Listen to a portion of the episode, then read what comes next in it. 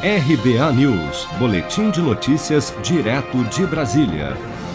Cinco pessoas, entre elas dois médicos e um guarda civil metropolitano, foram presas na última terça-feira pela Polícia Federal, suspeitas de desvios de mais de 200 milhões de reais destinados ao combate da Covid-19 nos municípios de Mauá, em Budas Artes, e Itapecerica da Serra, na região metropolitana de São Paulo, e Hortolândia, no interior do estado.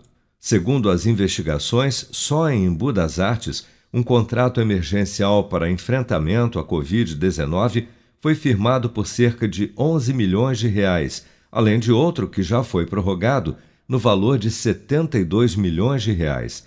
Em Hortolândia, mais um contrato assinado pelo bando passa dos 40 milhões de reais. A polícia apurou que a empresa suspeita uma organização social em nome de um veterinário morador de Presidente Bernardes, no interior de São Paulo, subcontratava a execução de serviços de saúde para diversas empresas, sendo várias de fachada, constituídas poucos meses antes das licitações, todas sem qualquer experiência ou qualificação técnica na área da saúde. Após receberem das prefeituras, parte dos recursos eram sacados em espécie e o transporte dos valores era feito sob escolta armada de um guarda civil que também era sócio de uma das empresas. O delegado regional de combate ao crime organizado da Polícia Federal, Marcelo Ivo de Carvalho, explica que as centenas de saques realizados pelo grupo tinham o objetivo de burlar o rastreio do dinheiro desviado, além de pagar os agentes públicos envolvidos no esquema foram identificados mais de 400 saques em espécie.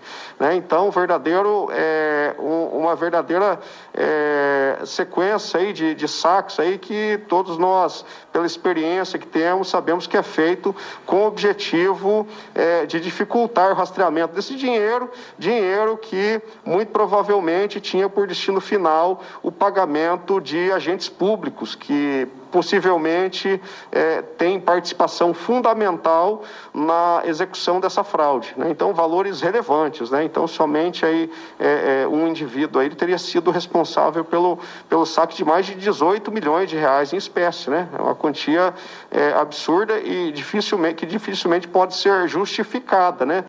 Somente entre abril de 2020 e março deste ano, a Polícia Federal já realizou 76 operações e cumpriu 1.160 mandados de busca e apreensão, 12 prisões preventivas e 135 prisões temporárias em todo o país por contratos suspeitos de desvios de recursos federais para o combate à Covid-19, que totalizam mais de 2 bilhões e 100 milhões de reais.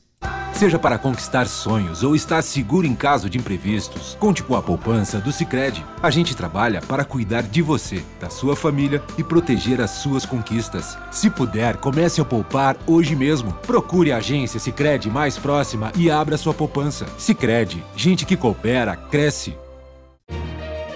Com produção de Bárbara Couto, de Brasília, Flávio Carpes.